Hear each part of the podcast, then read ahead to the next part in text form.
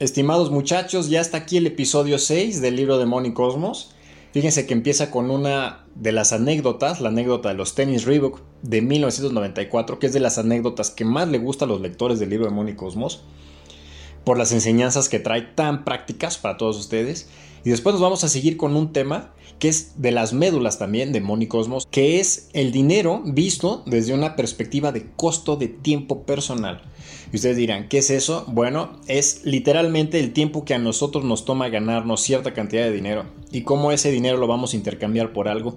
Y a partir de ese punto ver el valor que tiene para cada uno de nosotros las distintas compras y las distintas elecciones que vamos a hacer con nuestro dinero. Este es uno de los temas que más han llamado la atención sobre la forma en la que vemos el dinero sobre todo porque se sale de la línea clásica que tenemos de los autores financieros donde se ven las cosas nada más a partir de precios. Nosotros vamos a entrar en una dinámica mucho más profunda y racional que es verlo a través de costos personales. Y van a ver qué diferencia. Además es un tema súper energético que se alinea perfectamente. Tenemos primero la enseñanza de los tenis Reebok, después nos seguimos con entender el centro de nuestro sistema de órbitas. Hemos hablado mucho de las órbitas, pero ¿qué hay del centro? El centro que somos nosotros y los ingresos. Eso lo vamos a ver hoy. Y después vamos a ver inmediatamente los costos personales y el tiempo. Y todo esto les va a sellar perfectamente para el próximo episodio, qué es el centro del sistema y cómo funciona. Muy bien, vamos a la lectura. La enseñanza de los tenis Reebok, 1994. Un tiempo después, cuando tenía 10 años, pensé que sería momento de comenzar a juntar dinero. Para ello le pedí un trabajo en casa a mi papá. Mi responsabilidad era cerrar por las noches todas las puertas y ventanas, apagar las luces y checar que todo estuviera listo en la casa para la hora de dormir. También paseaba a nuestros perros en la calle, lavaba los coches de mis papás y cualquier cosa que pudiera hacer para cobrar un poco más de dinero.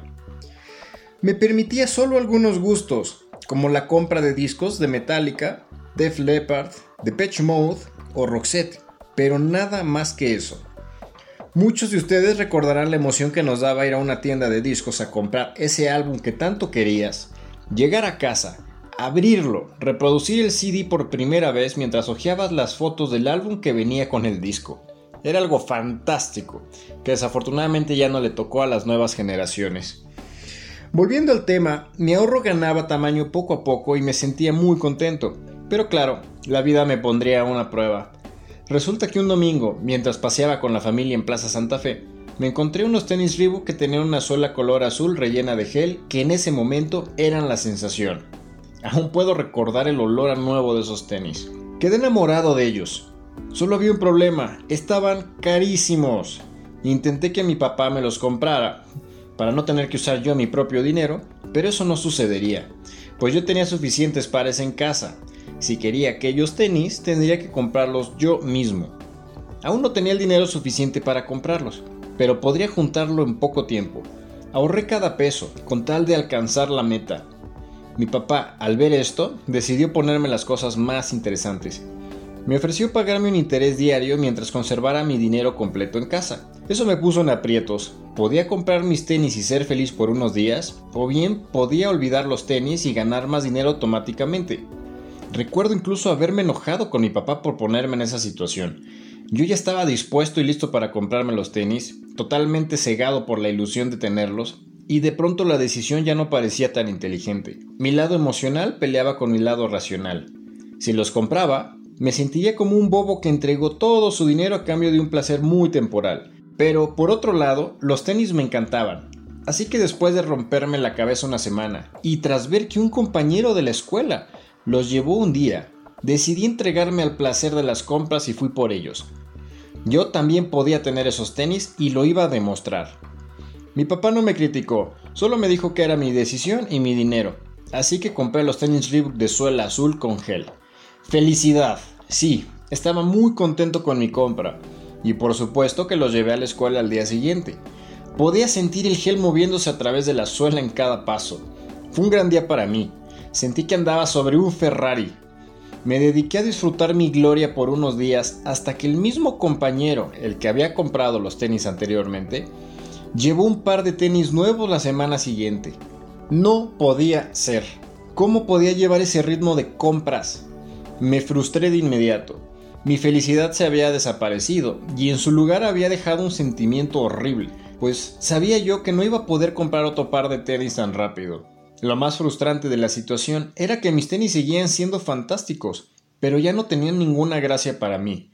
Es más, eran ahora un recordatorio de cómo me habían vencido públicamente, y aunque yo sabía que a mi compañero se los habían regalado sus papás, no podía recuperar mi felicidad. Había sido superado indiscutiblemente, además de perder todo el dinero que había ahorrado. Ese día llegué a casa muy triste. Mi papá lo notó y me preguntó qué era lo que había sucedido. Yo no quería contarle por temor a parecer frágil. ¿Qué niño quiere contarle tales cosas a su papá? Finalmente lo hice. Hubo varias lecciones que me ayudó a entender muy a su manera. En primer lugar, yo había permitido que unos tenis me dieran mucha felicidad y luego mucha tristeza. Ningún objeto, debía tener tanto poder sobre mis emociones, pues finalmente eran solo unos tenis. En segundo lugar, había perdido todos los ahorros que junté durante tanto tiempo y con mucho esfuerzo, además de las ganancias que podía estar generando. Extrañaba finalmente llegar a todos los días a contar todo mi dinero. Y en tercer lugar, había permitido que la competencia con alguien con más posibilidades afectara cómo me sentía conmigo mismo y mis propios logros. Si entras al juego de los gastos con quien tiene más dinero que tú, gastarás todo y al final perderás de todas formas, me dijo. Y luego agregó, si mejor te enfocas en tus propias metas y las vas cumpliendo, siempre estarás ganando. Luego señaló mis tenis y me dijo, si ya los compraste, disfrútalos como si te los fueran a quitar mañana. Esa noche pude volver a querer mis tenis, pues en verdad me gustaban pude entender el valor de mi ahorro perdido y pude también comprender que en la vida uno no puede competir con los demás, pues siempre habrá alguien que pueda más que nosotros.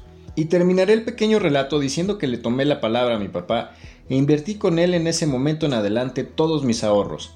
En cuanto a los tenis, los usé hasta acabármelos.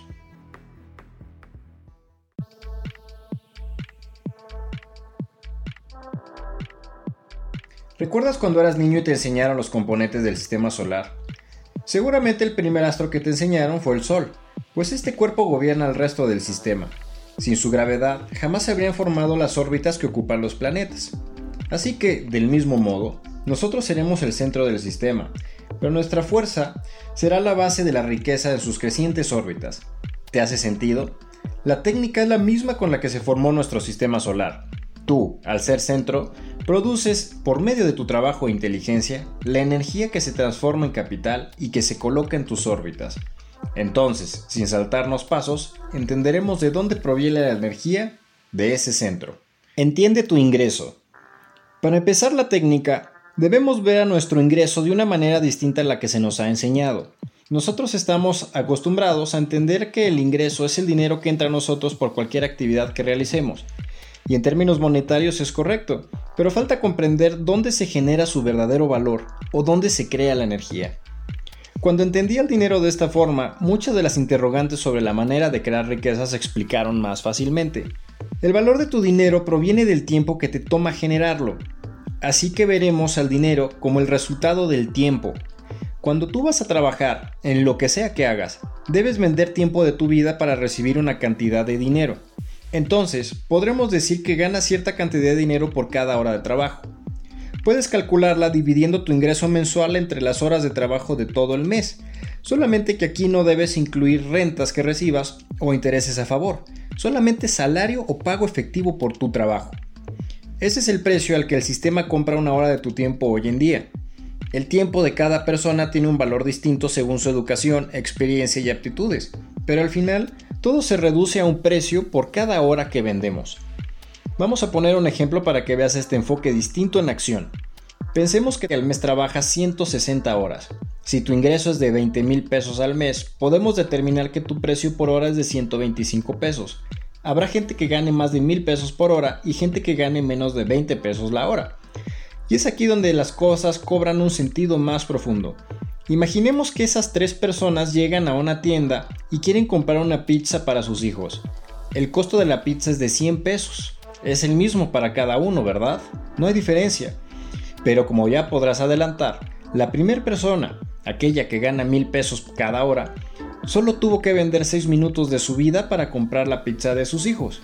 La segunda persona, que gana 125 pesos la hora, debió vender 48 minutos de su vida. Y el último del ejemplo, quien gana 20 pesos por hora, debió vender 300 minutos de su vida para llevar la pizza a sus hijos. ¿Ves la enorme diferencia? Como podrás ver en este ejemplo, las cosas pueden tener el mismo precio, pero un costo muy distinto para cada uno. Recuerda eso cuando veas a alguien más humilde que tú comprando la comida de su familia, pues esa persona debió vender más tiempo de su vida para poder hacerlo. Cada vez que compres un café, pagarás un precio en tiempo necesario para poder generar la cantidad de dinero que pagaste, y cada persona tendrá su costo personal diferente, algunos menores al tuyo y otros mayores. Saber cuánto vale tu hora de trabajo te ayudará a determinar cuánto tiempo de tu vida te costará cada consumo que realizas. Tu ropa, tu coche, tus salidas de fiesta y cada gasto se pueden contar en horas de tu vida. Seguramente este enfoque te ayudará a tener más conciencia de tus elecciones, pues, a fin de cuentas, cuando desperdicias tu dinero, desperdicias también tu tiempo, y ese recurso se nos va terminando día a día. Quien, por el contrario, capitaliza parte de ese dinero, ha convertido parte de su tiempo, y ese tiempo guardado o convertido a capital le generará más dinero automáticamente. Tras explicar esto, espero que entiendas que el dinero que recibes vale para ti por la cantidad de tiempo de vida que has debido vender para tenerlo. Y esta es una gran oportunidad también, pues entenderás ahora su verdadero valor. A diferencia de las órbitas de capital, la esfera del centro solo tiene tiempo personal disponible para vender. No puede vender otra cosa ni más tiempo del que tiene disponible. Por esta razón la esfera central lleva un reloj en su interior. Nos recuerda a cada momento que ella solo puede generar energía vendiendo nuestro tiempo y su tiempo es limitado. Puede desperdiciarlo o puede conservar su valor en las órbitas si se capitaliza. ¿Puede la esfera central generar ingresos muy altos si solo tiene un número limitado de horas que vender? Sí, se trata de apropiarse de una parte del tiempo de otras personas y venderlo. Esta forma de generar ingresos les ha permitido a muchas personas lograr flujos enormes tan solo de su esfera central. Sigue siendo venta de trabajo, pero han comprendido cómo vender más tiempo del que ellos tienen disponible. Pensemos en una gran firma de contadores. Los socios fundadores han descubierto que ellos ya no tienen tiempo suficiente para atender a todos y cada uno de sus clientes. Su tiempo no les alcanza. Necesitan encontrar la manera de obtener tiempo adicional para venderle a sus nuevos clientes. Por ello deciden contratar más contadores. Al contratarlos, los socios cuentan con el tiempo adicional de los nuevos contadores y pueden venderlo a la tarifa que ellos pactan para sus servicios. Ahora, los socios no pagarán al nuevo contador el valor completo de su tiempo. Ellos le pagarán solo una parte del valor profesional de ese tiempo, de forma que han logrado apropiarse del valor de una parte del tiempo de cada uno de sus contadores. En ese esquema, los fundadores tienen una cantidad de tiempo cada vez más grande que pueden vender. Mientras más crecen y más tiempo necesitan, más contratan y más tiempo venden. A todos les pagan menos del valor del servicio prestado y ellos se adueñan del resto. Eso es vender el tiempo de los demás. Podrás detectar miles de ejemplos en los que alguien vende el tiempo de otra persona y conserva una parte del valor para sí mismo. Es muy posible que alguien más venda tu tiempo actualmente y conserve una parte para él. No es algo malo.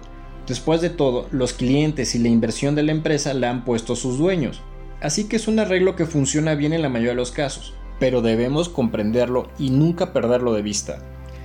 Escucha esta frase que me gusta decirle a la gente y que está en mi libro de Cosmos. Cuando vendes tiempo, propio o ajeno, y lo capitalizas, conservará su valor por siempre. Una meta que puedes empezar a perseguir desde hoy es lograr vender una parte del tiempo de más personas, haciendo que tu tiempo de trabajo pueda multiplicarse y generar más ingresos en tu esfera central, que además puede capitalizarse. Este proceso ayuda a que esas personas tengan su salario y comiencen su propio camino hacia la capitalización. Todos podemos crecer tanto como queramos. Más adelante en el libro hablaremos sobre la manera de crear tu gran proyecto personal, aquel que capitalizarás y te llevará a construir una riqueza plena junto con todos sus talentos. Pero por lo pronto, podemos empezar a partir del próximo capítulo por algo más simple e inmediato, que es mejorar los ingresos de tu trabajo actual. Por el momento, hemos comprendido el verdadero valor del tiempo y de los precios que pagas a partir de él.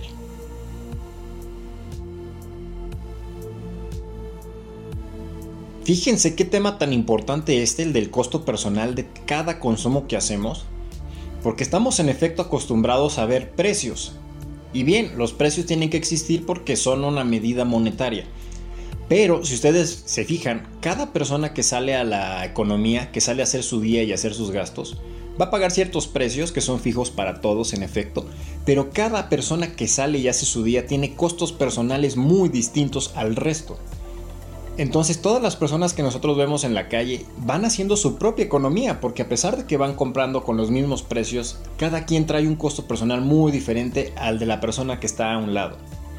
Entonces, esto es importante porque cuando nosotros vemos a los autores financieros que nos dicen vamos a hacer presupuestos, eh, acotar tus gastos, vamos a ver dónde le vamos a bajar, etcétera, ellos se basan mucho en el precio y nada más están siempre viendo los precios. Y yo lo que hago es invitar a la gente a que vea los costos en vez de los precios. Vean sus costos. Porque el costo es personal. Esto es muy distinto para cada uno. Entonces ustedes elijan qué, cuánto tiempo están dispuestos a intercambiar de su vida por un gasto que van a hacer. Si para ustedes vale la pena, háganlo. Si para ustedes no vale la pena perder tanto tiempo de su vida que tuvieron que vender por algo que van a consumir, entonces no lo hagan. Pero que no se base esto nada más en una medida de presupuestos, sino que venga desde adentro y ustedes digan, estoy dispuesto a vender tiempo de mi vida por este bien o por este servicio, o no estoy dispuesto a hacerlo. Entonces se vuelve una respuesta mucho más personal. Es un sistema mucho más personal lo que tenemos que hacer. Y importante, vemos cómo algunas personas logran vender el tiempo de otras personas. Y claro, tenemos nada más ciertas horas que ustedes y yo podemos vender al día. No podemos vender más, incluso aunque querramos, no podamos vender más. Pero lo que sí podemos es usar el tiempo de otras personas. Entonces, con la inversión de nuestra empresa, con nuestras ideas y nuestros clientes, podemos traer personas que tengan un tiempo que vender utilizar el tiempo de esas personas, venderlo al precio al que nosotros pactamos y a esta persona se le paga menos, obviamente, porque la empresa ni es suya ni es su inversión. Pero esto no significa que lo estemos explotando, porque lo estamos ayudando también a iniciar su propio camino de capitalización. Y es lo que me gusta del capital. No por ser empleado no estás invitado al gran capital, es un inicio y te sirve perfectamente en tu camino, le sirve a tu empleado, te sirve a ti como el empleador y todos tenemos tiempo que podemos vender más y más. Ustedes imagínense a los dueños de la plataforma de Uber. Si ellos mismos quisieran hacer cada servicio que tiene que hacer la plataforma, no les da la vida, jamás. porque Sencillamente les falta tiempo. Pero ¿qué hacen? Toman el tiempo de miles de conductores. Miles de conductores se dan la tarea de subirse a su coche y hacerlo. Y ellos están vendiendo el tiempo de miles de conductores con el cual no contaban. A través de la plataforma la gente dijo yo pongo mi tiempo a la venta contigo, dame servicios y puedes conservar una parte de ese valor. Ese es el principio sobre el cual Uber generó todo este sistema. Ellos se dedican a la venta del tiempo de todos sus conductores. Cada uno va a dedicarle tiempo a su cliente y ellos van a conservar una parte. Entonces quiero que vean este ejemplo para que se queden con esas dos. Ustedes tienen un costo personal para cada compra que hagan en su tiempo y además pueden ustedes ver modelos de negocio donde ustedes puedan vender el tiempo de otras personas. Un tema fascinante, ¿no? Entonces, este tema llegó a su final. Fue un episodio muy bonito. Me gusta mucho la historia de los tenis Reebok. Me gusta mucho cómo se complementa con la venta del tiempo y con lo que va a venir más adelante. Recuerden que estoy en Instagram como LuisBaker100. Ahí me pueden encontrar para que me manden sus preguntas, para que sigamos en contacto.